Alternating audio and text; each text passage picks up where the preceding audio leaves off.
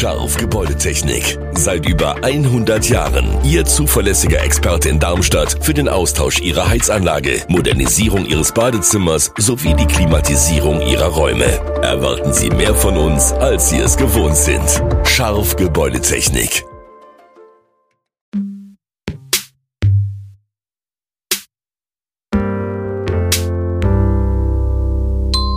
Parole P, der Stadtkultur-Podcast des P-Magazins.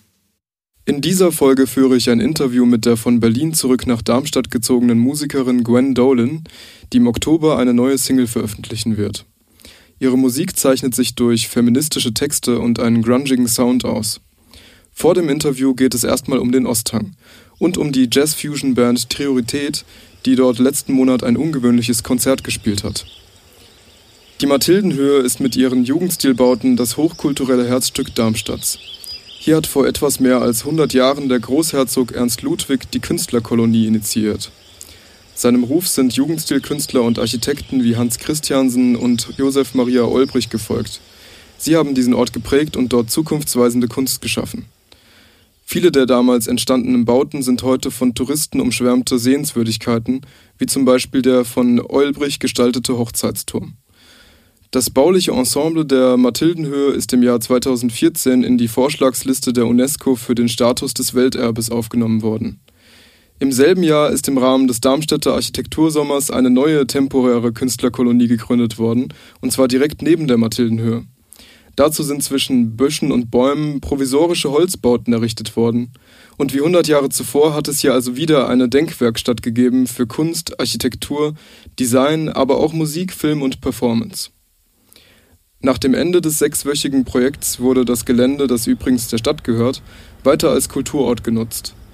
Mittlerweile ist der Osthang einer der wichtigsten subkulturellen Treffpunkte Darmstadts. Aber dann die traurige Nachricht. Der Osthang muss weg. Und zwar, weil die Stadt dort ein Besucherzentrum bauen möchte. Das ist notwendig für die Bewerbung um das Welterbe. Welch Ironie. Da wird Kultur verdrängt, um Kultur zu stärken. Eigentlich sollten die Bagger schon Anfang des Jahres anrollen, doch bisher ist nichts dergleichen passiert. Da stellt sich natürlich die Frage, warum steht der Osthang eigentlich noch?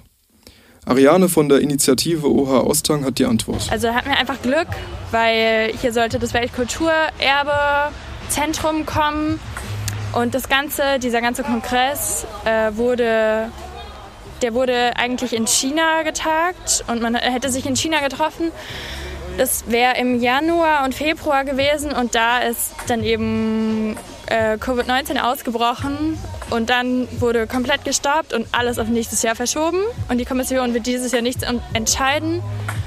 Und dementsprechend ähm, wird hier auch noch nicht gebaut. Und dann ja, da hatten wir echt Glück im Unglück. Besonders in diesen Zeiten, in denen bedingt durch die Corona-Pandemie das kulturelle Angebot in Darmstadt recht klein ist, freuen sich viele Kulturbegeisterte über dieses Refugium an der frischen Luft. Wir müssen immer schauen, dass wir eben nicht zu viele Leute aufs Gelände lassen, dass die Leute immer noch Abstand zueinander halten und respektvoll damit umgehen.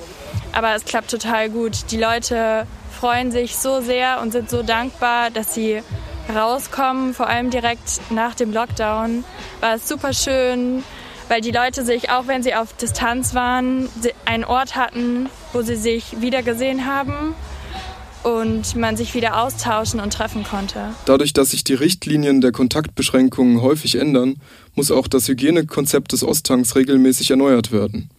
Da kommt der Initiative zugute, dass die Location recht groß und im Freien ist. Und derzeit sind wir auf dem Stand, wir entwickeln das immer weiter.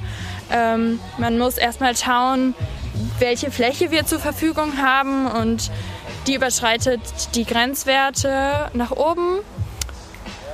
Und ja, da haben wir echt Glück, dass sie hier so super viel Platz haben. Und wir halten uns aber trotzdem an die 100 Leute, ähm, die auf Abstand zueinander sein dürfen. An der Bar mit Maske beim Eingang haben wir unsere beliebten Poolnudeln, unsere bunten Poolnudeln stehen, die 1,50 Meter Abstand, ähm, mit denen 1,50 Meter Abstand gehalten werden kann. Und demnach zählen wir eben auch die Gäste, die reinkommen. Trotz Corona gibt es auch dieses Jahr wieder ein vielfältiges Kulturprogramm am Osthang. Alles Mögliche, wie immer.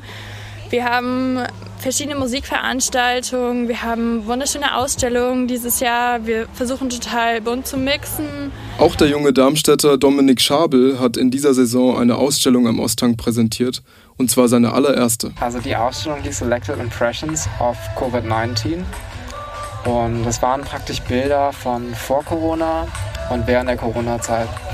Es ging so ein bisschen über die Zeit, wie es vorher war und sich ein bisschen daran zu erinnern, ähm, wie einfach der, der Umgang mit Freunden und mit unseren Mitmenschen vor Corona war. Das wollte ich so ein bisschen aufgreifen, einfach so, ja, irgendwie, dass sich die Leute daran erinnern, ah ja, so war das vorher. Ja. Noch ist unklar, wie lange es den Osthang noch geben wird. Aber die Initiative ist bereits im Austausch mit der Stadt und sucht nach einer Lösung. Eventuell könnte trotz des Besucherzentrums der untere Hang weiter für Kulturveranstaltungen genutzt werden. Bis Ende der Saison, bis zum 3. Oktober, bis dahin haben wir offen, ähm, werden wir den Ort auf jeden Fall bespielen und sind eben am Überlegen, ob es die Möglichkeit gibt, wie zum Beispiel hier unten die Plattform, die jetzt weg ist, dass wir hier uns irgendwie weiter ausdehnen können. Eines meiner persönlichen Highlights am Osthang war im August das Konzert der Jazz-Fusion-Band Priorität. An diesem Tag hat es heftig geregnet und ich habe mich gefragt, ob die Band überhaupt spielen kann unter diesen Bedingungen. Bei der Fahrt zum Konzert kam den drei Musikern eine regelrechte Sintflut entgegen. Auf dem Weg hierher war es schon so kurz der Moment, wo man einfach trotz Regen aus, äh, aus der Scheibe hinaus nichts gesehen hat, weil der Regen aufs Auto so hinuntergeprasselt ist. Wir sind sogar durch äh, Fluten mit dem Auto gefahren. Also es, ja. ich habe eigentlich, ja, ich, ich habe gewusst, dass wir auf jeden Fall spielen, weil wir spielen immer, egal was ist. Aber ich, äh, ja, ich fand schon, dass es sehr herausfordernd war heute, auf jeden Fall. Aber ich muss sagen, ich war ja äh, alleine mit dem Auto unterwegs und war fünf Minuten vor euch da. Und die Veranstalterin, die Ellie, also eine Mitveranstalterin, ähm, kam dann rein und wir haben ein bisschen gelabert und ich meinte, ähm, auch wenn nur eine Person kommt, wir werden spielen auf jeden Fall heute Abend. Das ist Darmstadt, die Hometown. Um die Instrumente und Verstärker vor der Nässe zu schützen, hat die Band sie in der Halle des Osttanks aufgebaut. Und trotz der heftigen Regenschauer sind tatsächlich einige Leute zum Konzert gekommen. Mit Maske und Abstand. Die Eingänge der Halle waren weit geöffnet, sodass man den Wind, den prasselnden Regen und die Dunkelheit von drinnen aus sehen konnte. Durch das tosende Wetter war eine ganz besondere Stimmung in der Halle und die Musik der Band war wie ein wärmendes Lagerfeuer.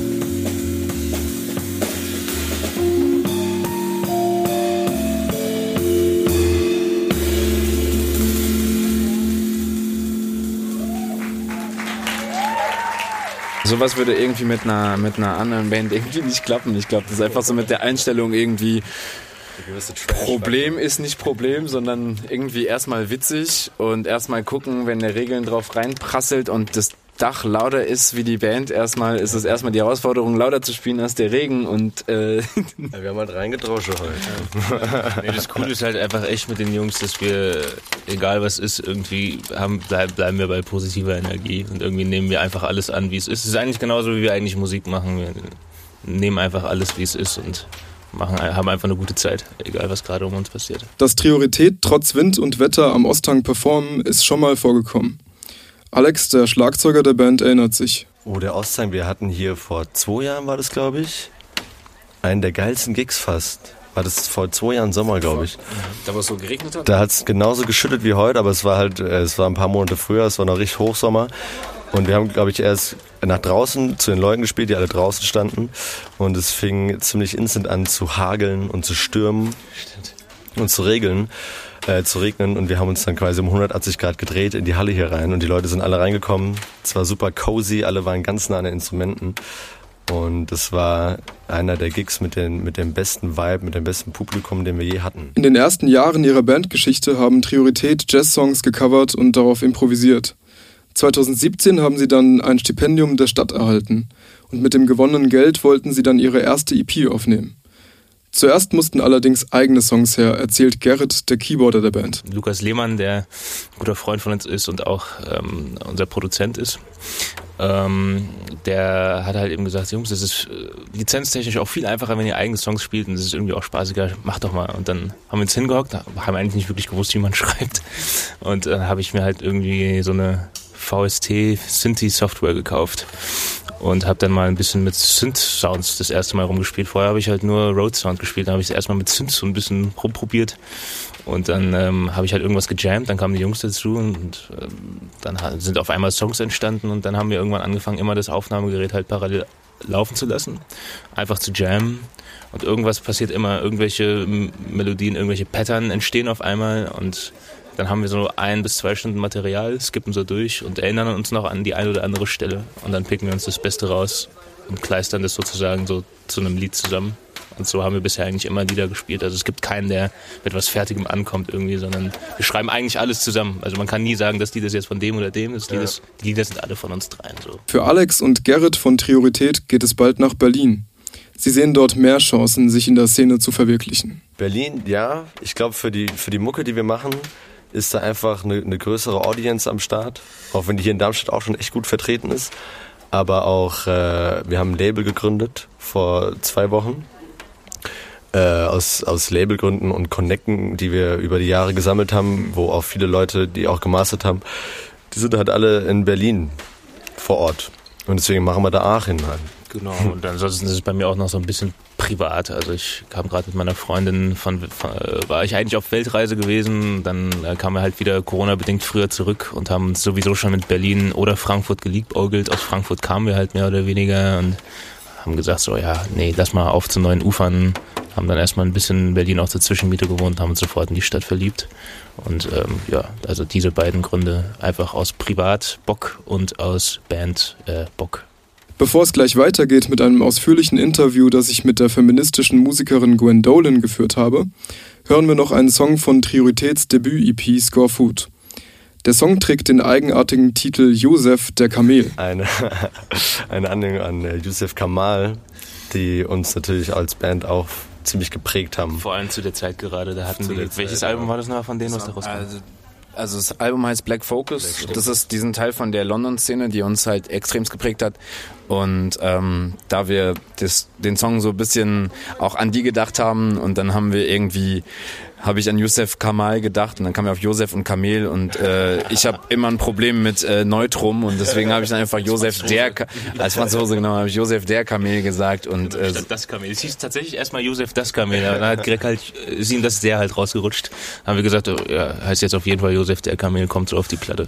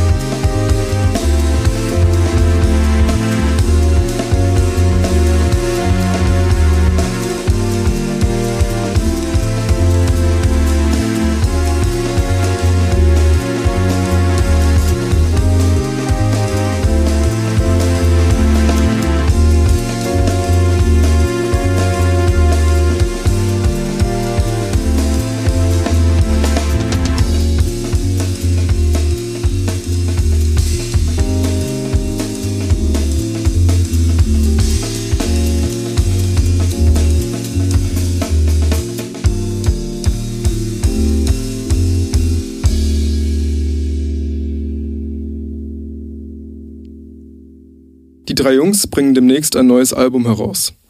Wenn ihr mehr darüber erfahren wollt, dann schaut mal im Oktober ins P-Magazin. Da findet ihr nämlich ein Interview mit der Band. Alex von Priorität ist auch auf einigen noch unveröffentlichten Songs der Musikerin Gwen Dolan vertreten. Während es Priorität in das Großstadtgetümmel von Berlin zieht, hat sich Gwen dazu entschieden, die hippe Stadt zu verlassen, um in Darmstadt ihr Glück zu finden. Was sie dazu bewegt hat und was sie mit ihrer Musik ausdrücken möchte, erfahrt ihr jetzt im Interview. Ja, ich ähm, sitze hier im Café Schuhknecht mit Gwen Dolan, richtig? Yes. Und wir sind umzingelt von Wespen, aber davon lassen wir uns jetzt einfach mal nicht stören. Ja, und dann fange ich direkt mal an. Ähm, du bist in Berlin geboren Ja. und hast dort auch lange gelebt. Ja, aber erst ähm, viele Jahre nach meiner Geburt wieder. Meine Eltern sind mit mir, als ich klein war, nach Darmstadt gezogen, weil die hier aus der Gegend kommen. Und ich bin nach dem Abi dann äh, wieder hingezogen. Und bin jetzt seit äh, fast zwei Jahren wieder in Darmstadt. Warum bist du von der großen Stadt am Puls der Zeit wieder hierher gezogen in das kleine Darmstadt? Ähm, also es hatte mehrere Gründe. Ich wollte eigentlich aus Berlin schon ziemlich schnell wieder weg, nachdem ich da hingezogen bin. Ähm, bin eigentlich dahin gezogen, weil ich an die Schauspielschule wollte und in Potsdam in der Endrunde war.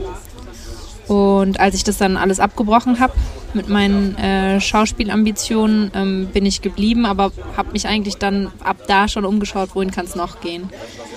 Und dann habe ich da erstmal ähm, ein paar Sachen studiert, Alibi-mäßig, habe die auch fertig gemacht.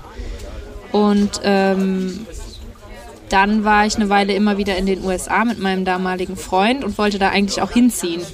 Und als das dann am Auseinandergehen war, habe ich meinen jetzigen Partner kennengelernt und ähm, habe mir überlegt, okay, also wenn ich jetzt nicht in die USA ziehe, aus Berlin muss ich auf jeden Fall weg. Einen anderen Anhaltspunkt habe ich gerade nicht und habe im Rhein-Main-Gebiet halt auch noch, wenn auch nicht viele, einige sehr gute FreundInnen.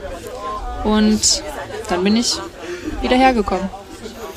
Und was ist für dich der Unterschied zwischen dem Leben als Künstlerin in Berlin und hier? Ähm, also hier ist es einfach so sehr viel ja, familiärer und unterstützender. Ich weiß nicht, ob ich jetzt einfach nur Glück habe, ähm, aber in Berlin ist auf jeden Fall in allen verschiedenen Kunstszenen, die sich ja auch überschneiden, dass äh, die Konkurrenzatmosphäre extrem groß und sehr anstrengend und nicht sehr willkommen heißend. Hatte auch das Gefühl, gerade als junge Frau, die ähm, versucht, es so alleine zu machen, ähm, hatte ich auch zum Beispiel in Kneipen oft total unfreundliche Erlebnisse mit den Betreibern, die dann irgendwie wirklich rumgeeiert haben wegen irgendwie ein äh, Whisky mehr oder weniger und Bezahlung gab es sowieso nicht und ähm, Also ein bisschen undankbar. ja, voll. Und äh, ja, sobald ich wieder in Darmstadt war, habe ich dann irgendwie sehr schnell ein super nettes äh, kleines Labelangebot bekommen, während das Angebot, was ich in Berlin hatte, zwar vielversprechend auf, sage ich mal so, PR-Ebene war, aber ansonsten einfach recht unangenehm.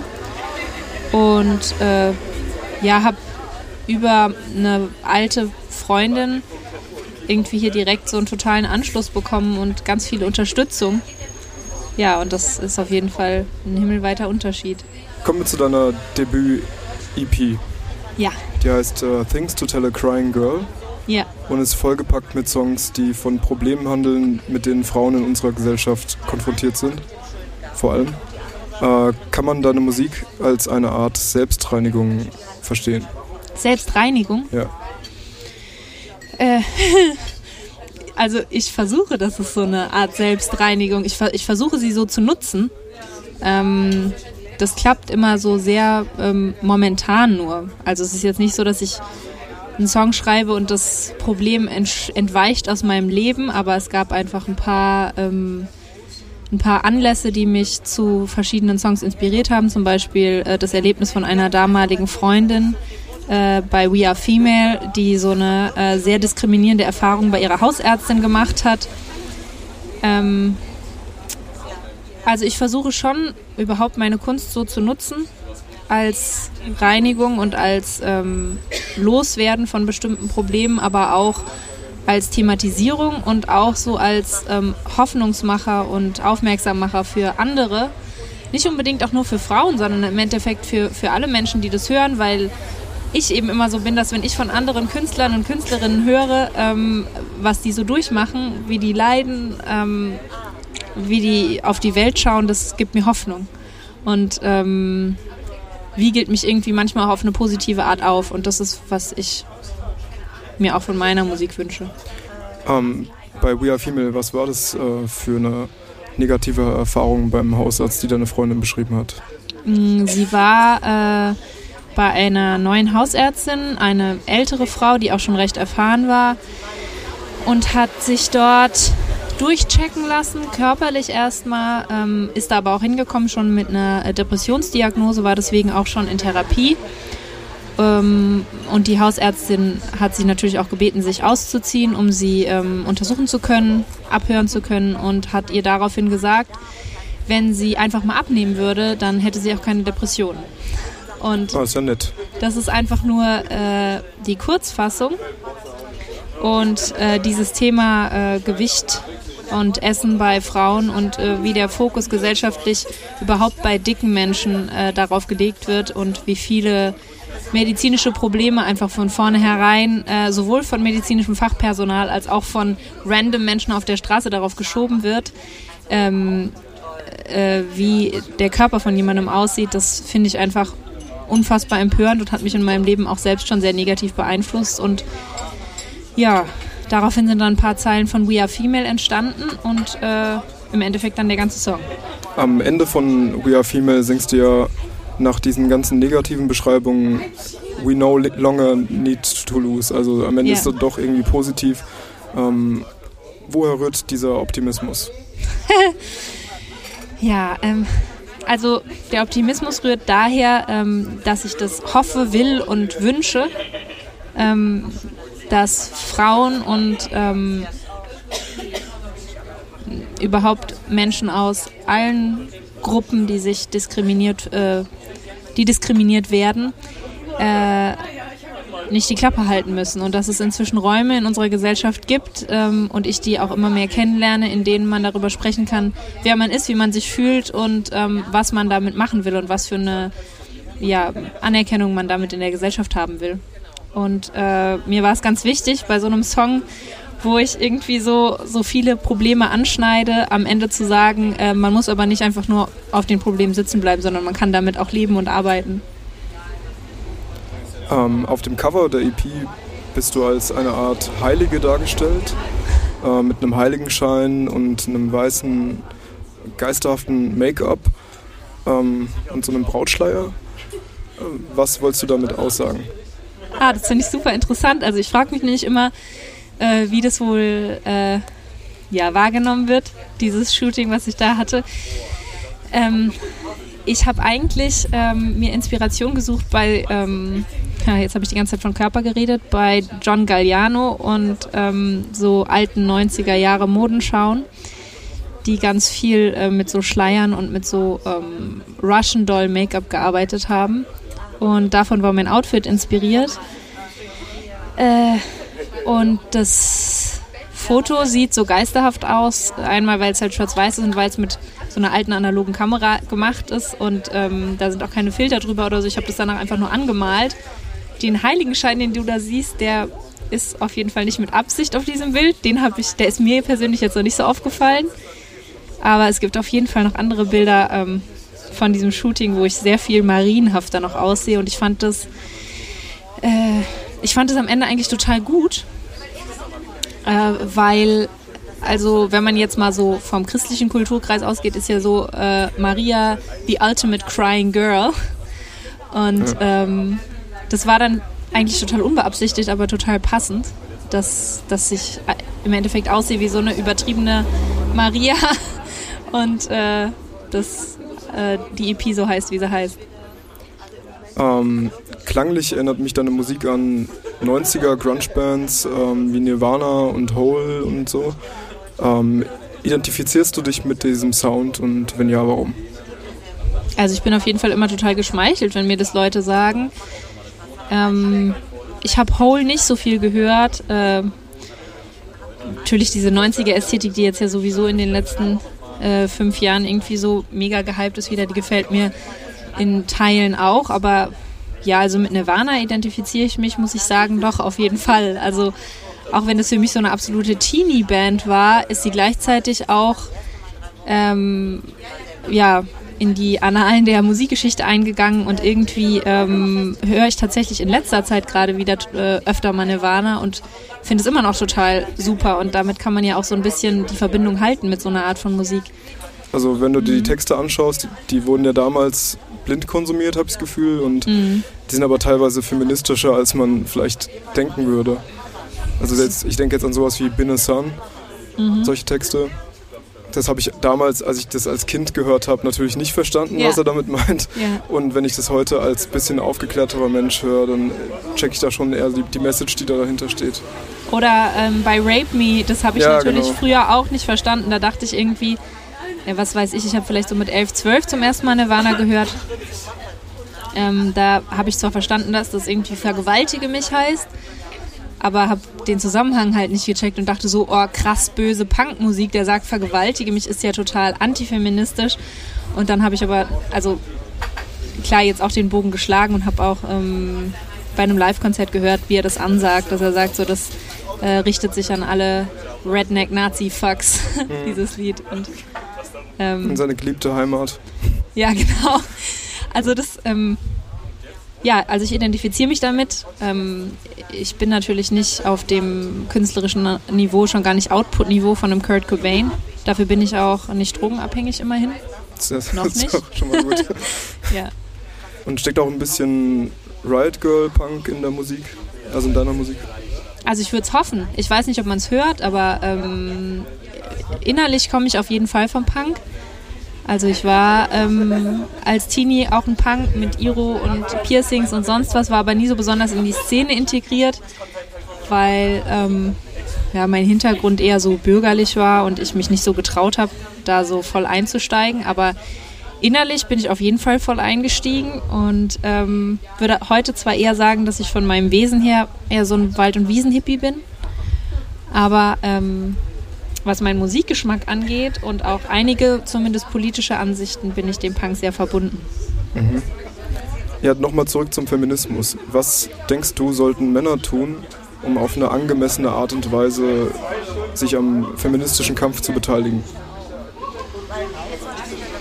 Ja, Männer ist ja auch so ein weit gefasster Begriff. Also ähm, ja, doch, aber Männer im Allgemeinen, ich denke, alle Menschen sollten ähm, sich bewusst sein, dass Feminismus eigentlich nur ein anderer Begriff für gleiche Rechte ist und das dementsprechend auch behandeln. Ich finde, es gibt manche Themen, wo Männer sich einfach komplett raushalten sollten, zumindest was die Bestimmung äh, über weibliche Körper angeht. Das sind Themen wie Schwangerschaftsabbrüche, ähm, überhaupt Schwangerschaft und auch Körperform, äh, Sexualität äh, oder die Auslebung derer.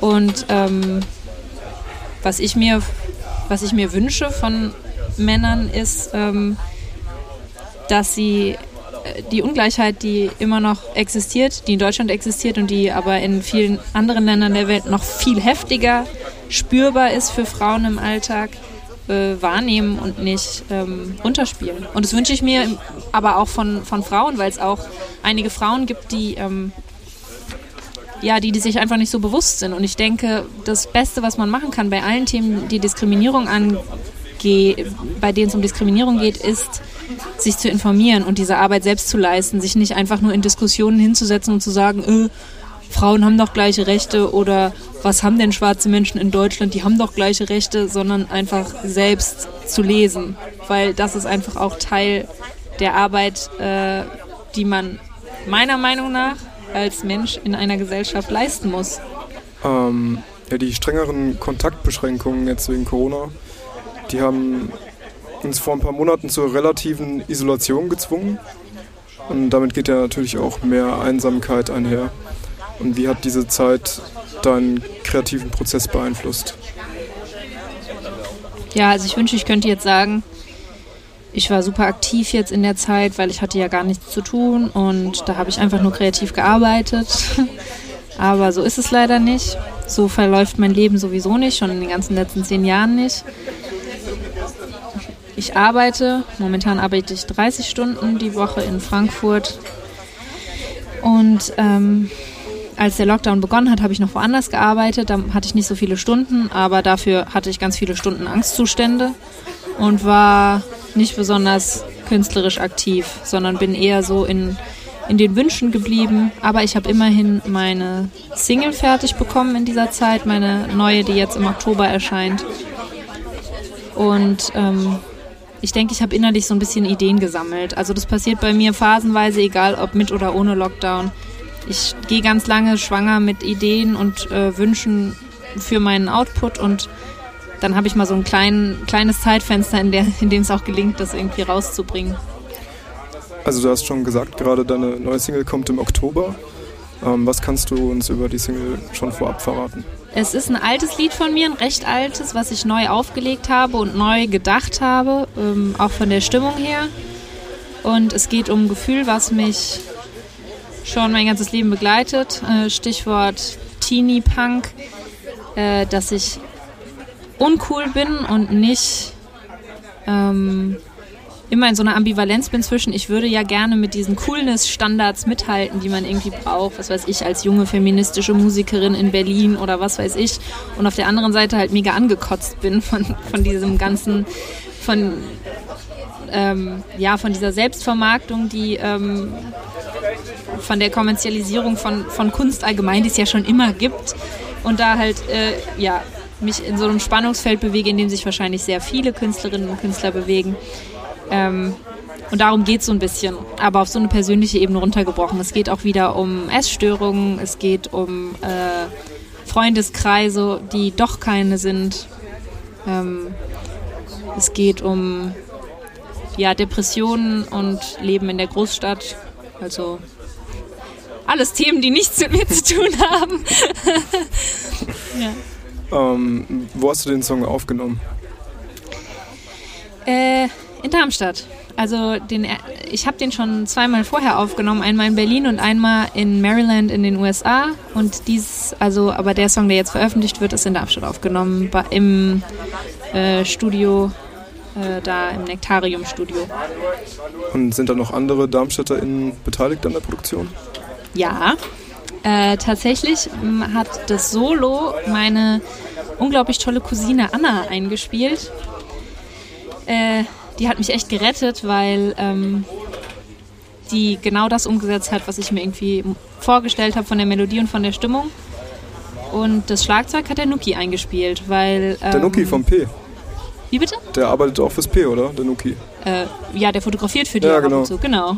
Ja, weil ähm, der Nuki war so ganz früher, als ich bei seiner Mama gemalt habe, so eine meiner Punk-Inspirationen. Und da habe ich mit Giso irgendwie drüber gesprochen ah, wer könnte das Schlagzeug machen? Und ähm, dann meinte er, ja, frag doch den Nuki. Und habe ich gesagt, ja, stimmt. Also der Nuki hat auch meine ganzen Fotos gemacht, wie für viele Darmstädter Kulturschaffende. Und ähm, ja, dann kam der da ins Studio und hat das eingetrommelt. Und ich habe gesagt, er soll an das Intro von Pretty Vacant von den Sex Pistols denken. und es hat meiner Meinung nach auch ganz gut geklappt. Nice. Ähm, ist ein Live-Auftritt in Aussicht? Ähm, Jein, also ich werde total netterweise, was auch irgendwie voll schön ist und zu diesem Support-Netzwerk hier in Darmstadt gehört, richtig oft gefragt, schon bevor ich aus Berlin zurück war, ob ich spielen will, ob das das Golden Leaves ist oder ob es in der Galerie Kurzweil ist und ähm, ich will voll gerne, aber ich bin es auch irgendwie ein bisschen leid, mich immer so Singer-Songwriter-mäßig allein mit meiner Gitarre auf die Bühne zu setzen und ähm, bin deswegen gerade noch so im Aufbau von äh, einer Band. Einfach von Live-Musikern und Musikerinnen, die mich begleiten. Und sobald ich die zusammen habe, werde ich auch auftreten. Machst du dann ein Casting oder wie kann man sich das vorstellen? Ja, ich wünschte, ich könnte ein Casting machen. Ähm, nee, ich äh, suche einfach Leute. Also, also, wenn ihr das jetzt hört, könnt ihr sie kontaktieren unter? Genau, sehr gerne. Am besten ihr schreibt mir auf Instagram gwen.fm. Und wo kann man sich deine Musik anhören? überall, wo man Musik hören kann. Also Spotify, Deezer, Apple Music, Bandcamp, äh, YouTube. Da könnt ihr auch meine Videos schauen. Und da kommt auch bald ein neues Video. Ich hoffe, ich schaffe das, das rechtzeitig fertigzustellen, ähm, bevor die Single kommt. Äh, ich habe nämlich meine beiden Musikvideo-Singles auch selbst produziert. Nicht alleine gedreht, aber ähm, das Konzept geschrieben und ähm, mitgeschnitten. Genau, und da kommt jetzt noch eins. Ist mir auch sehr wichtig, also Bilder, äh, ehrlich gesagt, Musikvideos sind mir meistens ziemlich egal. Aber ich mache selber total gerne welche, weil äh, ich zu meiner Musik auch immer so Bilder habe, also so visuelle ja, Visionen ist vielleicht ein bisschen hochgegriffen, aber ich habe auf jeden Fall Bilder dazu im Kopf und ich finde es super befriedigend, die dann auch so umzusetzen und äh, auszustrahlen. Mhm. Welcher Song von dir eignet sich denn am besten zum Einstieg, wenn man dich jetzt noch nicht kennt? Ich würde sagen wahrscheinlich Well Educated, weil der, ähm, also der wurde auch am meisten gehört und hat so auch das zugänglichste Video und ich glaube, das ist auch der Song, warum viele Leute sagen, dass es sich anhört wie Nirvana äh, weil die äh, Chord Progression äh, sich offenbar so ein bisschen anhört, ja, wie so ein, wie so ein grungiger Song. Und äh, das hat nicht so ein langes Intro und kommt recht schnell zur Sache äh, und ist, ja, ich denke nicht ganz so subtil vielleicht in seinen Aussagen. Und auch so ein bisschen Coming of Age mäßig. Und ich glaube, deswegen können sich da schneller Leute mit identifizieren. Okay. Danke fürs Interview. Danke. Wenn euch die Folge gefallen hat, dann könnt ihr uns unterstützen, indem ihr sie teilt, kommentiert und dem Podcast folgt.